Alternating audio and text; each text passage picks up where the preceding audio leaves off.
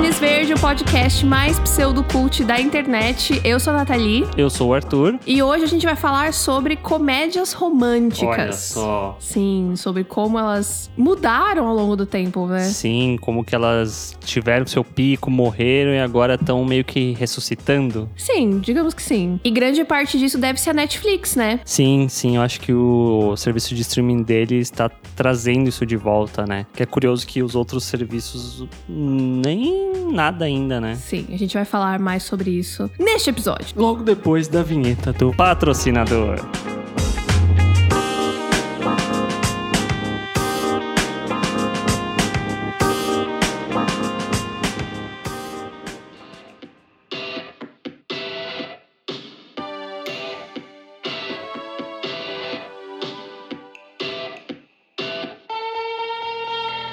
Começando, eu acho importante a gente dar um contexto das comédias românticas no passado, né? Que elas tiveram um pico muito grande ali na década de 90, comecinho nos anos 2000, que era meio como você mesmo falou da gente conversando, era meio que os filmes de super-heróis daquele período era meio que as comédias românticas, né? É que quando a gente pensou nesse tema, né, eu fiquei meio pensando e analisando N questões, né, em volta disso e percebi que hoje em dia não tem tantas assim. Uhum, verdade. Tipo, a gente comentou da Netflix e tal, mas querendo ou não, a Netflix ela se focou de certa forma no público mais adolescente. Sim. E as comédias românticas que tinham nesse período aí, né, anos 90, começo dos anos 2000, eram mais para adultos. Jovens adultos, né? É, é uma galera assim, tipo, entre 20 e 30 anos. Uhum. Que não é exatamente adolescente. Eram, tipo, casais adultos. Tinha temáticas de casamentos e sair para encontros. E conquistar a mulher. Exatamente. E não tinha nada de, de adolescente, né? Verdade. E a Netflix, querendo ou não, ela encontrou um diamante aí bruto Uhum. e tá meio que buscando atingir vários públicos diferentes, um filme por vez. Sim, que até um texto que eu li faz um, um, dois anos, agora não lembro, falava justamente sobre isso, como o fato de as comédias românticas eram um gênero, meio que esse gênero morreu, passado ali 2005 em diante, mais ou menos a gente foi cada vez tendo menos, mas esse texto, esse estudioso falava justamente que a questão não é que ela ia morrer, ela ia se transformar, que é meio que o que a gente acaba vendo agora com a Netflix trazendo de volta em filmes que não necessariamente você bate o olho e fala, é uma comédia romântica. É, tanto que a gente tava conversando e a gente falava de vários filmes, tipo, ah, mas esse não é tão comédia. Ah, mas esse é mais adolescente. Ah, mas esse é. Não tem comédia nenhuma, mas, tipo, é. Meio que virou esse gênero, tipo, filme de romance. E aí, dentro do filme de romance, tem os que são mais comédia, os que são mais drama, os que são mais adolescentes, os que são mais adultos Sim, e, sim. e por aí vai, né? Mas eu acho que é, é importante falar disso e meio que generalizar, entre aspas, como comédias românticas, que eu acho que isso diz muito sobre tanto a indústria do cinema quanto da nossa sociedade também. Uhum, desenvolva. Porque isso reflete totalmente a relação da sociedade com mulheres, com relacionamento. E isso, essa, essa metamorfose, eu acho, das comédias românticas, reflete muito A sociedade, A sociedade. que a gente tá, né? Verdade. porque uma coisa que me incomodou muito, né, dando uma pesquisada, se você procura listas, tipo, melhores comédias românticas, 20, 30 comédias românticas para você assistir, meu, tudo casal branco e tudo Uhum. casal hétero. Verdade. E isso era muito um reflexo também de Hollywood daquela época. Com né? certeza, com certeza. E Hollywood reflete a sociedade. Sim. Por que, que tem essa grande mudança hoje em dia? Por que, que a representatividade é tão discutida e é tão representada? Exato, porque o, a arte, essa coisa da vida imita a arte, a arte imita a vida. Se a arte imita a vida ou a vida imita a arte, por que, que a gente não vê a nossa vida na arte? Por que a gente não vê pessoas diversas como a gente vê na vida, nos filmes, nas séries, nos quadrinhos e etc, né? Então acho que esse é o grande questionamento e é um exercício que foi sendo feito ao longo de muito tempo, tanto da parte do, do público quanto da parte de quem produz Verdade. né, nas diversas mídias aí. Tanto que teve toda a questão da censura na Bienal, e aí foi muito terrível, mas ao mesmo tempo foi muito legal, porque levantou toda uma. Um olhar, né? É, eu acho que todo mundo falou muito sobre livros com temática Uhum. LGBT e principalmente livros de autores brasileiros com essas temáticas. Sim, sim. Então, é não só da gente abrir os nossos olhos e as nossas mentes para histórias diversas, como também olhar para quem tá produzindo aqui no Brasil, né? Uhum. Então, enfim, é, eu acho que é, é uma coisinha de nada, tipo, comédias românticas, mas eu acho que isso levanta. Várias discussões Várias e várias pensamentos, discussões. né? Inclusive, nessa questão da gente falar que lembrar... Era muito meio que filme de super-herói daquela época, a gente tinha meio que os grandes eventos também, né? Que juntava vários atores mega em alta, vários, Vários casais. casais. Sim, que aí, tipo, tinha o Simplesmente Amor. Acho que foi ele que começou isso, não foi? Acho que sim. Eu acho que ele foi meio que o que deu pontapé pra isso. Que inclusive o nosso digníssimo Rodrigo Santoro tá nesse filme, gente. é, tipo, Brasil em Hollywood. É uma participação mínima, mas foi o grande começo ali. Quer dizer, foi o primeiro papel um pouco mais relevante, que ele tinha aparecido nas Panteras, Panteras. que ele só literalmente aparecia. E aí eu acho que foi simplesmente Amor e depois 300, ou ao contrário. Talvez seja o contrário. Mas, tipo, também tem o nosso querido Snape. Ai, o Alan Rickman, é verdade. Ele tá nesse filme. Eu gosto tanto do O- personagem dele. O Rick de The Walking Dead tá nesse filme. É muito engraçado você voltar pra assistir esses filmes e você ver, nossa, esse fulano fez não sei quem, fez, tipo, tem muita Não, e gente. tem um ator, um garotinho, que ele era pequenininho e hoje ele tá gigante. Eu não lembro o nome dele. Que ele interage com. Ah, tá, com o Alan Rickman. Não, não com o Alan Rickman, com aquele outro ator que Hugh sempre Grant. salva. Não, que sempre salva a filha dele nos filmes. Ah, Liam tá. Liam Neeson. Então, ele era filho, ou enfim. Enteado, alguma coisa Enteado, assim. alguma e coisa ele tava assim. afim de uma garotinha. Isso, eu lembro, eu lembro. Deus, esse filme é muito fofo. Esse filme, inclusive, eu, se eu não me engano, ele é escrito e dirigido pelo Richard Curtis, que é o cara que fez Yesterday, fez Questão de Tempo. Então ele tem essa Ah. veia mais romântica, sabe? Sim, sim. Tanto que, de fato, eu acho que depois desse, meio que aí Hollywood falou: não, vamos fazer um monte também. É, porque inclusive esse filme ele é britânico, Britânico, né? exatamente. Aí meio que veio hoje Hollywood, que era ele não está tão afim de você. Bradley Cooper, Scarlett Johansson, mó galera aí veio no Jennifer Aniston, né? também. Vários, várias atrizes, atores. Mas, tipo, algo que sempre me incomodou, como você falou, se a gente pega esses filmes, eles são majoritariamente protagonizados por homens, mulheres, brancas e todo mundo hétero. Tipo, tem um negro, uma negra e meio que. É isso. É isso. Fica uma coisa meio de cota. Sim, os, os personagens. Isso que a gente tá. Assim, a gente tá falando da representatividade de negros. Sim. Isso que não estamos entrando em questão aqui de asiáticos, sei lá, indianos, enfim. Uhum. Vários outros tipos de, de pessoas, né? Fica uma coisa meio que a cota. Então, tipo, tem, sei lá, 20 casais. Aí, em um dos casais tem uma pessoa que é negra. Sim. Geralmente é homem. Uhum, Mulher negra, eu acho muito mais difícil de, de ver verdade. nesse tipo de filme. Então, isso também reflete muito o que a sociedade achava que era um, a visão de um galã ou de uma, né? Qual que é o feminino, feminino de galã? Musa. Uma musa, exato, de um filme de romance, né? Eu acho que fica muito essa visão de tipo que pessoas bonitas, pessoas bem-sucedidas, pessoas que merecem o amor se parecem com esse tipo de pessoa. Se Sim, você não é esse sim. tipo de pessoa, você tem que viver sozinho o resto da sua vida. né? Verdade. E não somente isso, acho que também era muito idealizado tudo, né? Caramba! Inclusive, eu queria deixar pra falar no final, só, só que eu vou ter que falar agora, porque você entrou nessa questão. Falando de Netflix e de comédias românticas da Netflix. E como a Netflix tá tentando justamente expandir esse gênero e, e tentar alcançar pessoas diferentes. Um filme que, pra mim, com certeza é um dos meus favoritos da Netflix. Provavelmente é o meu. É o meu filme favorito da Netflix, eu acho. Uhum. É Alguém Especial, com a Gina Rodrigues. Que foi. Que, que nem é tão comédia assim, Sim. mas se você ler a sinopse, é, é aí que tá. Parece uma comédia Se você só romântica. vê o trailer ou só vê a sinopse, você pensa, ah, mas uma comédia romântica em que o casal termina e a garota vai sair com as amigas. E quando você vê o filme, ele é muito mais denso e muito mais profundo e muito mais real. Uhum. Ele é super cru e ele trata o relacionamento de uma maneira que você consegue se identificar, né? E, e, e de uma maneira não idealizada. E então eu fiquei muito contente com esse filme. Eu acho que a Netflix pode continuar nesse caminho aí. E puxando isso que a gente tava falando agora de casais brancos o tempo todo, o filme é protagonizado por uma latina, que é a Gina Rodrigues, e um ator negro que é o Lakeith Stanfield, que fez. que faz Atlanta, fez Corra. Ela fez. Ela é a grandíssima Jane the Virgin, pelo amor de Deus. Carmen Sandiego, enfim, a Gina tá super em alta também, eu fico muito feliz. E ela, é, ela levanta muito essa bandeira da vida latina, né? Não só de mulheres, mas tipo, de latinos de uma maneira geral. Tanto que ela Sim. protagonizou o Miss Bala também, que é um filme de ação. Uhum. E grande parte do elenco é latino, se não me engano, foi filmado no México. E a galera da produção também e tal. Então ela, ela reforça bastante isso por trás das câmeras, então é muito Uhum. legal. Isso que o casal principal são eles dois, só que também tem a amiga dela que é negra e Sim. é lésbica. É verdade. E tem toda uma questão do relacionamento dela também. E aí tem a outra amiga branca que tem Uhum. Que- os seus problemas de branca.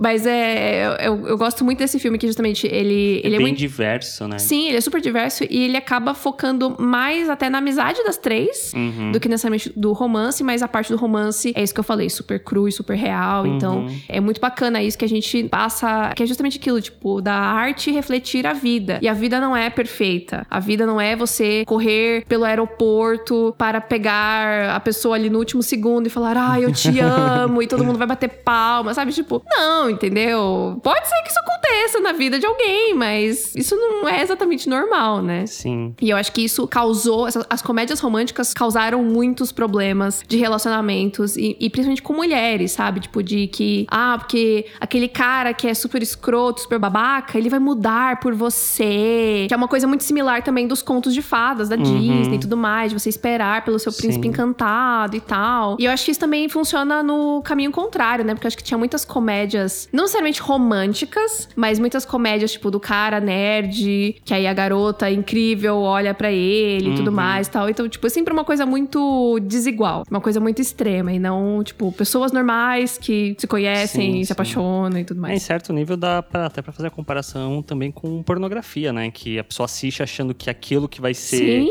A verdade acaba não sendo. Sim, Tipo, olha aí, as comédias românticas são a pornografia do romance. Pronto, é isso. Mas aí, ao mesmo tempo que a gente tem esse alguém especial, que ele é mais cru, mais real, a gente tem, por exemplo, o Plano Imperfeito também, que ele talvez vá um pouco pra comédia romântica clássica. Sim, eu acho que ele é bem mais clássico. Sim. Mas eu gosto. Não, eu acho legal, mas eu acho importante falar como, tipo, por mais que tenha esses que são mais abertos e tal, ainda assim eles ainda fazem alguns outros que são mais voltados para o que era feito antigamente, mas ainda assim eu sinto que com a mente mais aberta também. É, o que eu acho legal do Plano Imperfeito, só contextualizando aqui, que é aquele filme que tem dois funcionários. Dois, dois assistentes, que aí os chefes deles são horrorosos, tratam eles mega mal e falam, ah, vamos fazer eles se apaixonarem. Isso. Só que aí quem são os chefes? A Lucilio, Sim, e aquele outro cara maravilhoso que eu nunca lembro o nome dele. Mas a Lucilio, asiática,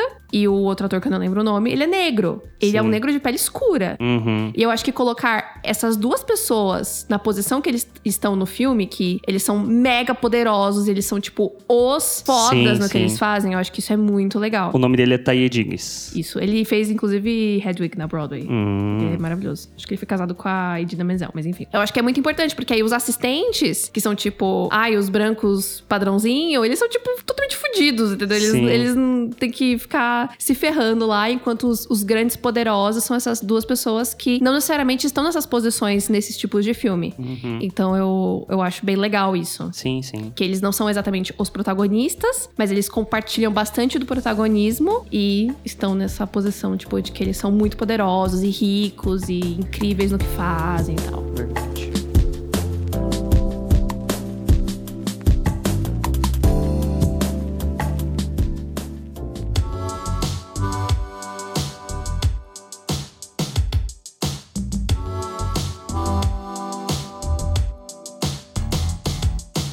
E aí, falando sobre toda essa questão de como as comédias românticas influenciam nas nossas vidas, né? Eu acho que, assim como os contos de fadas e as princesas acabam influenciando muito as crianças, esses filmes adolescentes da Netflix vão influenciar, Essa nova geração. obviamente, né? né, os adolescentes. Aí a gente tem tanto exemplos bons desses filmes como exemplos ruins. Exemplos péssimos, inclusive. Parece que quando a Netflix acerta, é muito legal e muito bom e muito incrível. E quando Sim. ela erra, assim, pisou na jaca, seca, escorregou. Ela escorregou na banana e caiu de cabeça na jaca. É, É. meio... E ainda, ainda sujou o cabelo na merda, assim, sabe? tipo, é. Então, vamos lá, vamos às coisas boas que a. Netflix tem feito. Por favor, para, Para todos os garotos, que já amei. É tipo, o melhor. Eu tô muito empolgada pra sequência, inclusive, Uhum. que aí, além do, do Peter e da Lara Jean, né, que são os protagonistas, a gente vai ter mais um personagem que eles trocaram, né, a. A etnia. etnia do personagem, então vai ser um, um ator negro, Jordan Fisher, que é uma gracinha. Então eu tô muito empolgada pra isso. Foi um puta bafafá quando anunciaram. Os,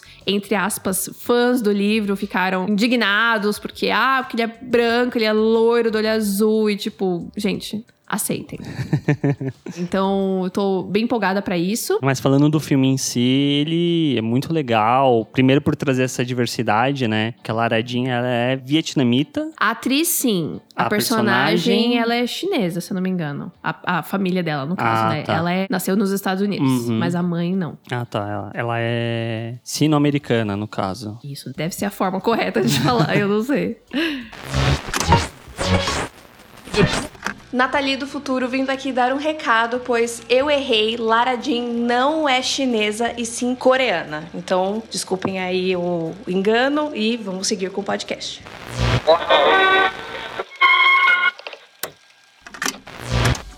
Falando do Para Todos os Garotos que eu já amei, eu acho que o primeiro detalhe, como você já ressaltou, relacionado ao ator que vai entrar agora, que eu esqueci o nome que você acabou de falar. Jordan Fisher. Jordan Fisher. A gente tem a Lara Jean, que é interpretada pela Lana Condor, que a personagem, ela é Ela é descendente de chinês. descendente chinês, mas a atriz, ela é vietnamita. E o... Peter Kavinsky. Ele é interpretado pelo... Noah Centineo. E ele é americano, né? ele sabe que eu saiba sim, só que ele tem uma beleza diferente, Sim, né? é isso que eu acho legal, que eu ia comentar aqui, tipo, eles não são estereótipos. Tipo, do que a gente vê, por exemplo, em Riverdale, que são todos brancos, maravilhosos, mega definidões, não sei o quê. O Peter Kaczynski, o ator, no caso, Não é Kaczynski, Kaczynski Ka- é o John Kavinsky.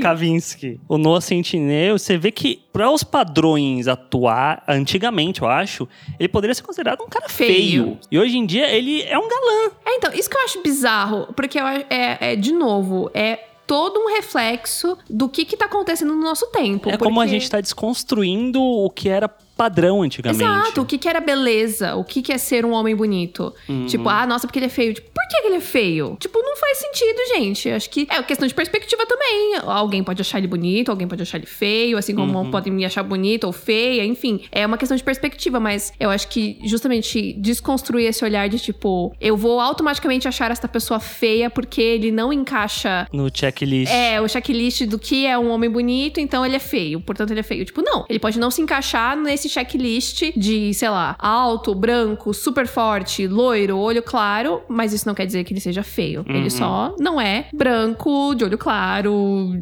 super branco no caso, né, que ele é branco, mas assim, loiro, forte, alto, mas ele é do jeito que ele é. Uhum. E Tá bom. ele pode ser bonito também, ué. Por que não? Assim como a própria Lana Condor, tipo, ela é magnífica, mas por muito tempo, de forma nenhuma, iam pensar numa menina asiática pra ser protagonista de um filme romântico. E aí que vem justamente essa questão de a gente poder contar as nossas histórias, porque Sim. a autora do livro que o filme é baseado, ela também é asiática. Então, talvez se não fosse ela escrever esse livro, quem ia escrever esse livro? Verdade. Que se ela não tivesse escrito, quem que ia adaptar para meio que a indústria precisa que alguém comece a fazer pra isso começar a virar algo normal dentro da indústria. Sim, inclusive, do que eu li a respeito, quando a, o, o roteiro de Para Todos os Garotos estava rolando, queriam tirar a característica da Lara Jean. Tipo, Uhum. queriam que a Lara Jean não fosse asiática. Caramba. E aí a, a Jenny Han, que é a autora, ela pisou firme. E aí, graças a Deus, a Netflix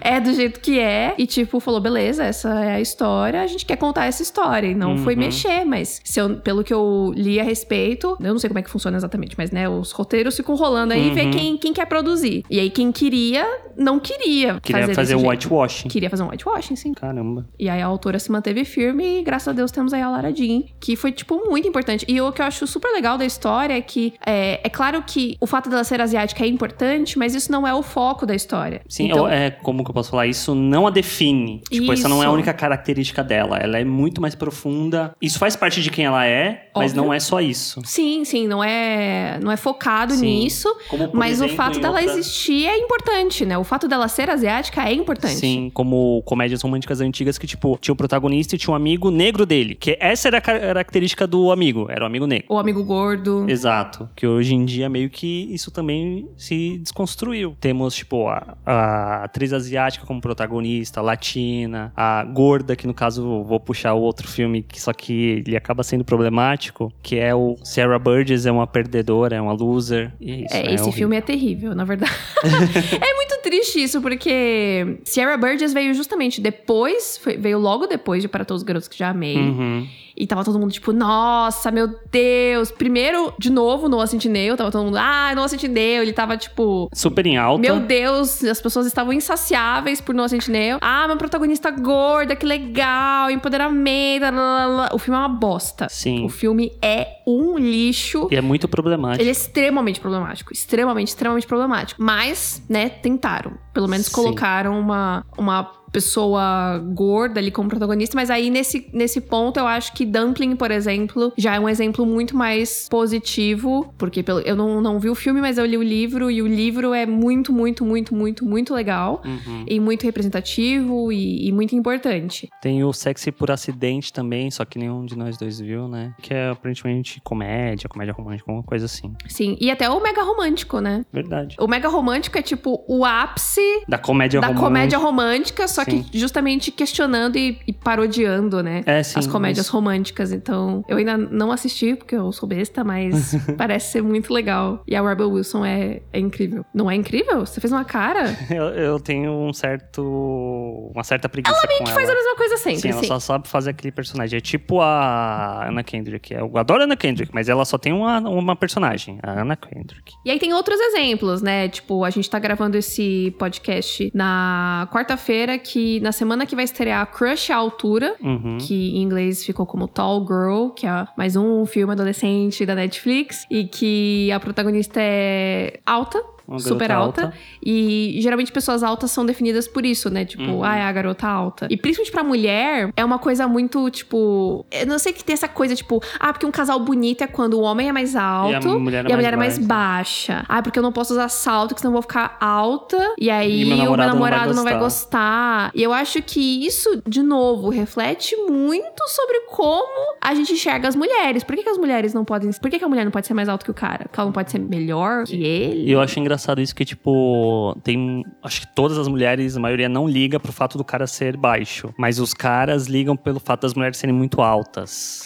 É, eu, eu, eu já ouvi muitas mulheres, tipo, não, eu não fico com um cara mais baixo que eu. Uhum. Mas eu acho que é um ciclo, né? Tipo, meio que uma coisa puxa a outra. Entendi. O fato dos caras não, não quererem, aí as mulheres também não querem, aí fica nessa roda pra sempre, tipo, Uhum. de mulheres altas que não querem parecer altas. E aí, tipo, ah, não vou usar salto porque eu já sou muito alta. Tipo, não, mas se você gosta de salto, Sim. usa. Fica aí com 3 metros de altura, gente, sabe? Então eu acho que vai ser. Tem que ver se vai ser bom. É, né? eu espero que o filme seja bom, né? Vocês que estão ouvindo esse podcast já, já, já sabem, né? O filme já está aí. Mas eu acho que é legal, que é justamente, tipo, abraçando diversas formas de pessoas e de adolescentes, principalmente, Uhum. que é o período que a gente fica mais sensível pra esse tipo de coisa, que a gente Sim. precisa tanto se enxergar em algum lugar pra gente conseguir formar a nossa própria identidade, né? E Uhum. não se sentir pressionado pra ser outra pessoa. Então, espero que seja bacana para eu sou uma garota super baixinha, então eu não sei qual é o, quais são os dilemas de uma garota alta, mas espero que isso seja bacana, né, pra, Uhum. pra garotas altas. Teve também o famigerado Barraca do Beijo, Sim. que esse também levanta várias discussões positivas e negativas, né? Uhum. Sobre Não, relacionamento tóxico, Eu achei um filme ok. eu não assisti até hoje porque eu fiquei com preguiça.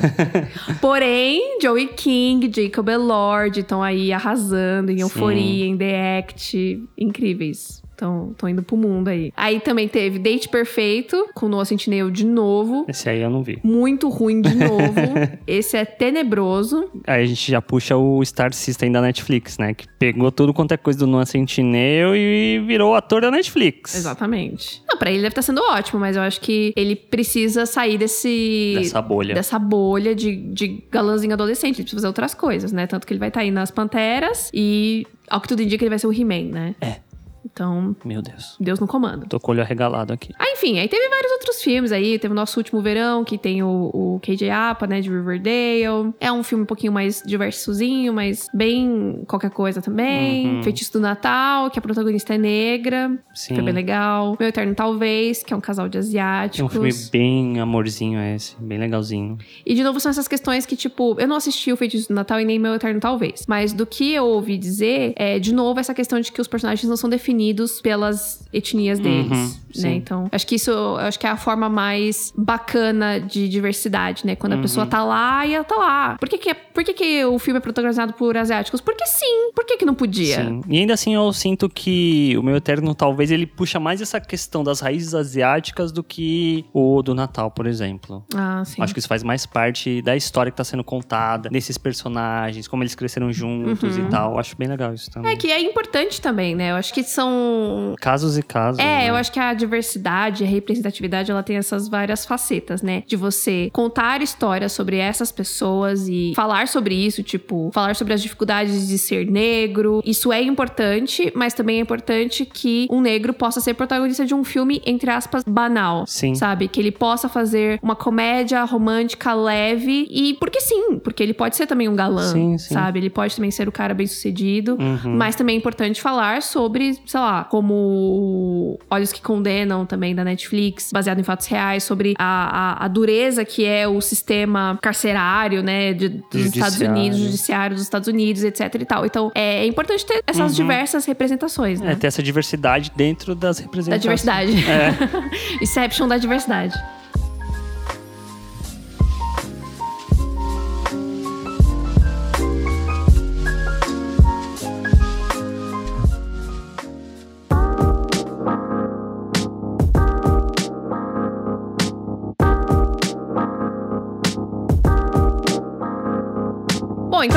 Gente. Essa foi a nossa discussão aqui sobre comédias românticas. É um gênero que eu, que eu costumo gostar bastante, mas que eu tava bem cansada justamente por esse repeteco de ai, o casamento do meu melhor amigo. E aí, tipo, tem diversos filmes que se encaixam nessa mesma categoria, sabe? Então é muito legal quando a gente vê histórias diferentes sobre pessoas diferentes, em realidades diferentes, com caras diferentes. Então tem, tem sido um, um frescor aí, não só dentro da Netflix, né? A gente acabou nem falando, por exemplo, de Podres de Ricos, Com Amor Simon. com Amor Simon. Nossa, isso e é verdade. Nossa, a gente nem entrou na questão LGBT aqui, que era outro, né?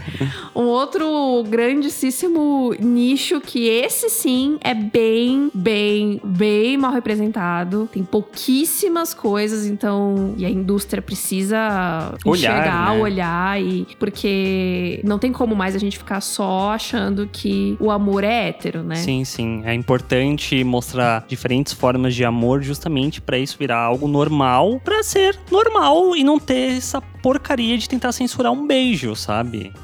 É isso.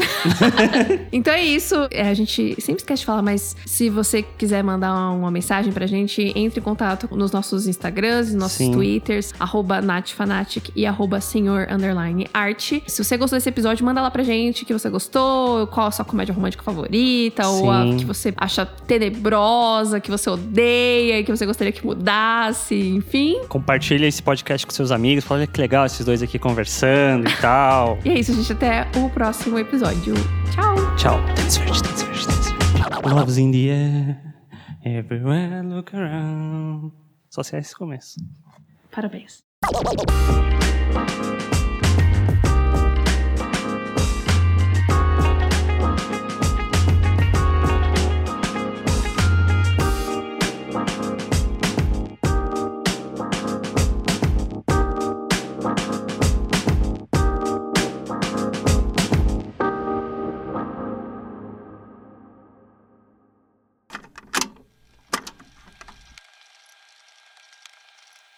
Não, tá muito calor. Gravando no calor. Oi, Mu.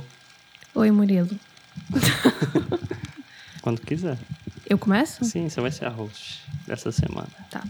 Sejam bem-vindos ao Tênis Verde, o podcast mais pseudocult da internet. Eu sou a Nathalie. Eu sou o Arthur. E a gata vai cagar. É, isso faz parte do protocolo do podcast. Sempre que a gente vai gravar, o Akana mete um cagãozinho.